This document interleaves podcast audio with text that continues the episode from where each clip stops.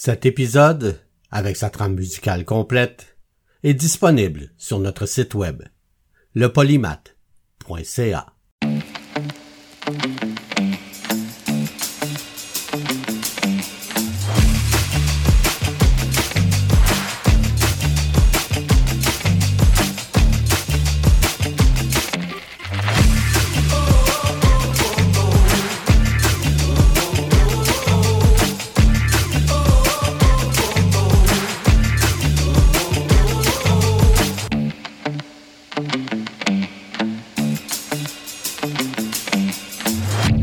Le polymath avec Bruno Laberge.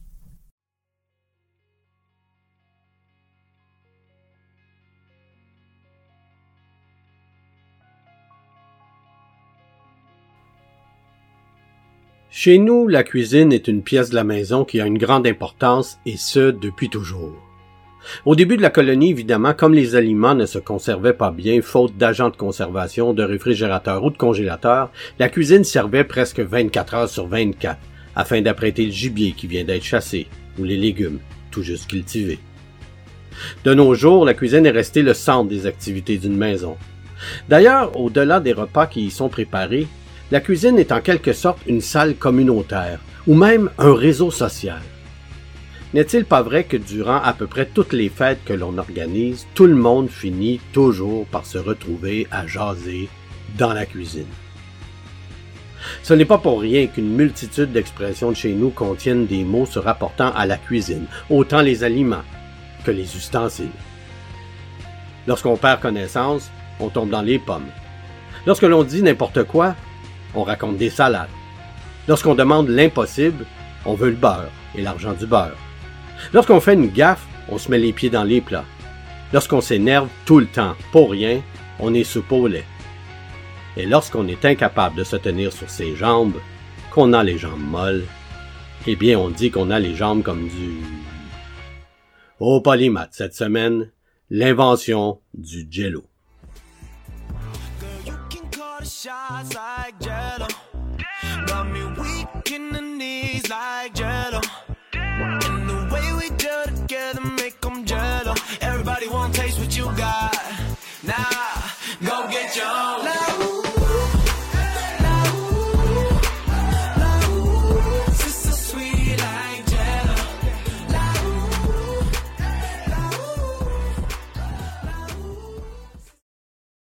Les plus fortunés considèrent la gélatine comme un mets délicat après le repas, et ce, depuis le 15e siècle au moins.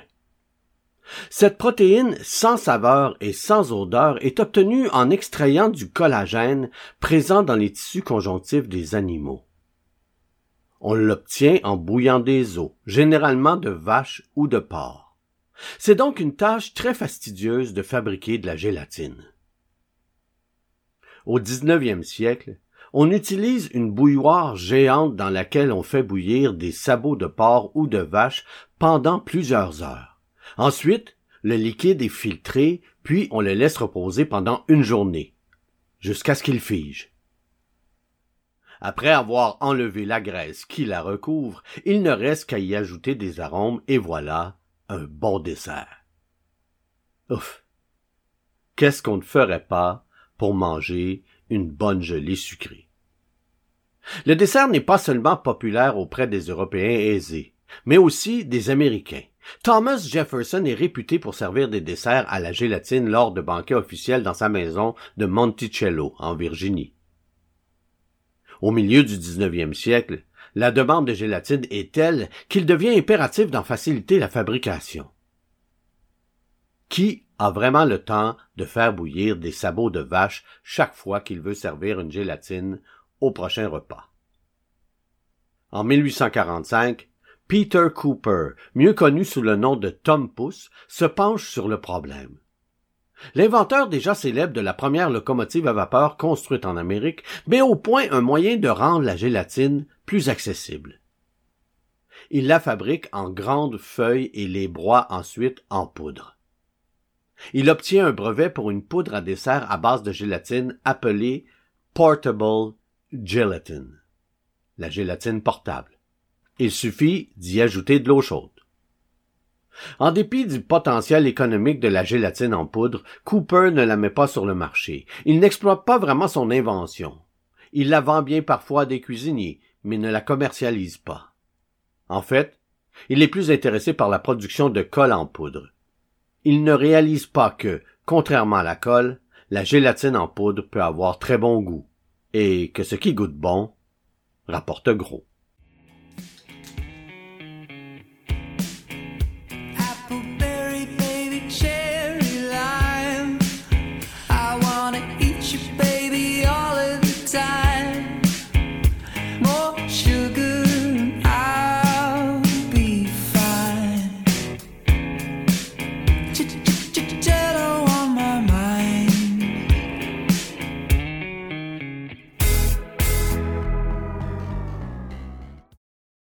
À une trentaine de kilomètres de Rochester dans l'État de New York vivent Pearl et May Waite. Le couple dirige un commerce de sirop contre la toux et de laxatifs plutôt infructueux dans la petite ville de Leroy. Après plusieurs années de vaches maigres, ils décident un jour de se lancer dans quelque chose qu'ils connaissent mieux, la nourriture. May cuisine tout le temps et aime faire des desserts. Après avoir cherché sur quoi travailler, il s'intéresse à la gélatine en poudre et achète le brevet. Bien entendu, le principal inconvénient de la gélatine est son manque de goût. Mais c'est aussi un avantage, car on peut alors lui donner la saveur qu'on désire. Le couple trouve donc rapidement une solution à ce problème en combinant la poudre avec quelque chose d'autre qu'ils connaissent assez bien pour avoir fabriqué des sirops. Ils ajoutent une quantité importante de sirop de fruits à base de fraises, framboises, citron et oranges pour aromatiser la gélatine. Le produit contient maintenant 88% de sucre, mais ça n'a aucune importance, tant que ça goûte bon. Le nouveau dessert est baptisé Jello. Gel pour gélatine et gelée, deux mots dérivés du latin gelare qui signifie congelé ou gelé, et en ce qui concerne l'ajout du O, à cette époque en Amérique, il est simplement devenu tendance d'ajouter cette lettre à la fin du nom d'un produit. Selon le dictionnaire des noms commerciaux, la pratique a commencé simplement parce que le O est agréable à regarder. Mais en plus, il faut dire que c'est une façon simple de prendre un mot commun et de le modifier pour en faire le nom d'un produit facile à prononcer et à retenir.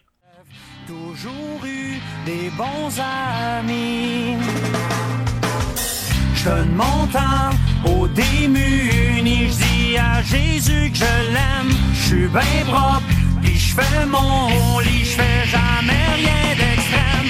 Mais quand je mange du jello, je viens tout fucker puis je comprends plus mon cerveau. Je fais le finger, je ris des gros, je fais assemblant de pitcher devant le micro. Et on part la fontaine. Malheureusement, Pearl et May sont de bons fabricants de jello, mais ils manquent de capital et d'expérience pour commercialiser leurs produits.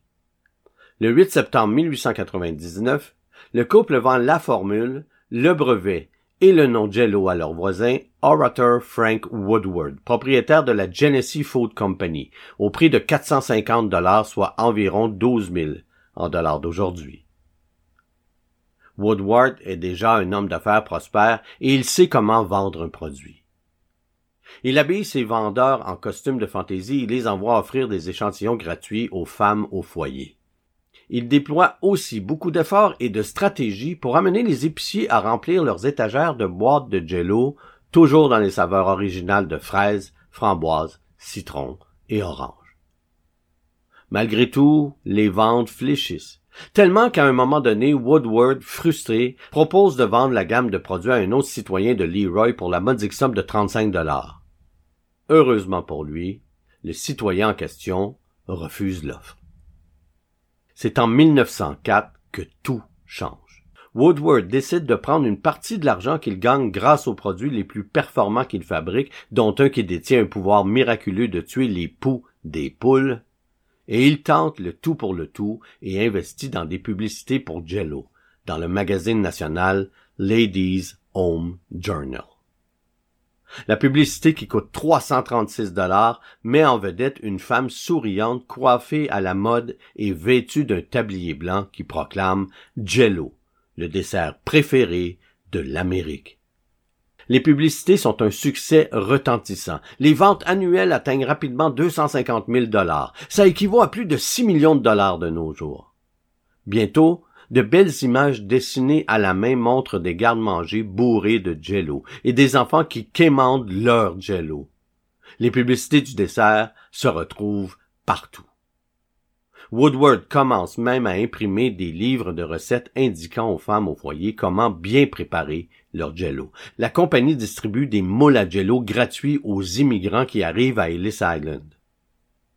En 1904, Jello introduit la Jello Girl, interprétée par Elizabeth King, âgée de 4 ans. Son père, Franklin King, est un artiste lié à l'agence de publicité de Jello. Dans la publicité, la petite fille tient dans sa main droite une bouilloire et dans sa gauche un paquet de jello. Le slogan est Vous ne pouvez pas être un enfant sans ça. Grâce à un marketing brillant, Jello devient l'une des marques les plus connues de l'histoire américaine. En 1924, comprenant le pouvoir d'un nom, la société Genesee Pure Foods devient tout simplement la société Jello. La même année, la société engage Norman Rockwell, célèbre artiste, pour dessiner des illustrations colorées représentant Jello. La radio devenant de plus en plus importante, Jello devient l'une des premières entreprises à annoncer sur ce nouveau média. Au milieu des années 1970, les ventes de Jello, y compris leur ligne de pudding, commencent à décliner. Ils engagent donc le comédien Bill Cosby, âgé de 37 ans, pour être leur porte-parole. Le succès est instantané et Cosby amène Jello vers de nouveaux sommets. La relation Cosby-Jello dure plus de 30 ans et est considérée, selon le livre Un siècle d'icônes américaines, la plus ancienne promotion de célébrité de l'histoire de la publicité américaine. En 1964, l'usine de Leroy dans l'État de New York ferme ses portes lorsque General Foods, maintenant Kraft Foods, reprend la production. Mais Jello est toujours présent dans cette petite ville avec un musée dédié à Jello.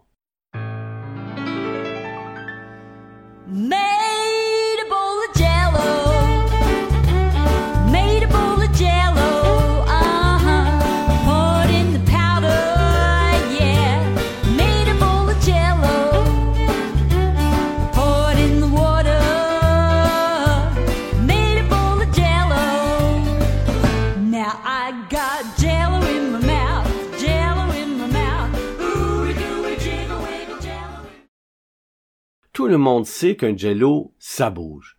Mais de là à dire que parce que ça bouge, c'est vivant. En fait, techniquement, Jello est en vie, du moins selon une expérience réalisée en 1974 par le docteur Adrian Upton. Le docteur a relié une machine à un dôme de Jello vert lime pour effectuer un électroencéphalogramme. Et le Jello a produit des ondes alpha, de la même manière qu'un homme éveillé et vivant produirait. Cette expérience a mis le monde scientifique en ébullition. Mais ce que le docteur Upton essayait réellement de prouver, c'est qu'un électroencéphalogramme ne devrait pas être la seule méthode utilisée pour déterminer si un humain est en vie ou non. Et nous savons tous que Jello n'est pas en vie et ne nous attaquera jamais la nuit pendant que nous dormons. Du moins, on l'espère. En plus d'être quasiment vivant, le Jello se mérite les honneurs. En 2001, un représentant de l'État de l'Utah a présenté une résolution demandant une reconnaissance de Jello comme casse-croûte préféré de l'Utah. Jello est devenu le casse-croûte officiel de l'État de l'Utah. L'Utah abrite plusieurs membres de l'Église de Jésus-Christ des Saints des derniers jours, également connus sous le nom des Mormons.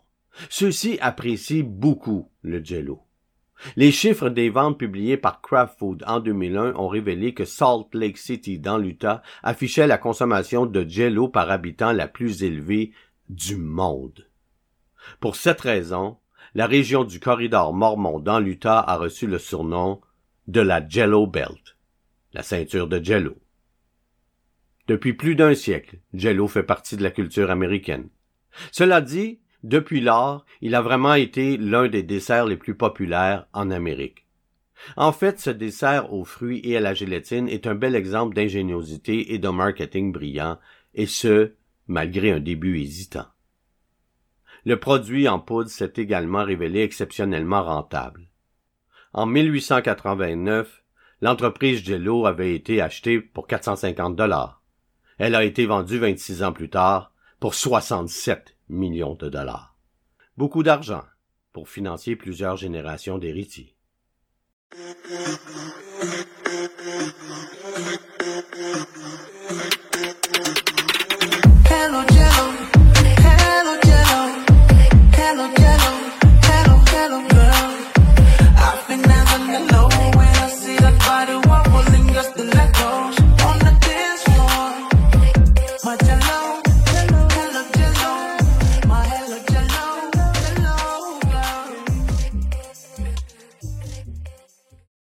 Les inventions arrivent souvent à la suite d'un problème à résoudre, parfois aussi par accident. Et des inventions, il y en a des millions chaque année. En 2018, il y a eu plus de 2 millions de brevets déposés à travers le monde. Plusieurs de ces brevets n'aboutiront pas sur nos tablettes, idées trop coûteuses à réaliser, ou produits qui ne répondent pas bien ou pas du tout à un besoin. Les raisons sont nombreuses pour qu'une idée ne se matérialise pas. Mais dans le domaine de l'alimentation, tout ce qui est rapide à préparer et peu coûteux est vite populaire, surtout quand le produit s'adresse au bec sucré. D'un brevet qui dort sur une tablette, le jello s'est installé dans nos armoires de cuisine malgré son peu d'apport nutritionnel. De la poudre de gélatine, du sucre, beaucoup de sucre, de belles couleurs, des saveurs artificielles, on brasse et on a du jello. Merci de nous avoir écoutés. Et si vous avez aimé cet épisode du Polymath, alors vous pouvez nous encourager en visitant notre page Patreon au patreon.com slash le polymath. Merci tout le monde.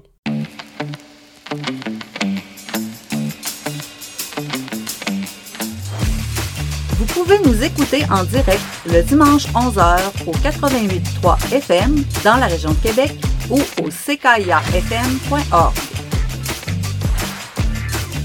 Vous pouvez aussi nous écouter en tout temps sur votre plateforme de balado favorite. Cherchez aussi le Polymath avec Bruno Laberge sur Facebook ou le barre de soulignement Polymath sur TikTok.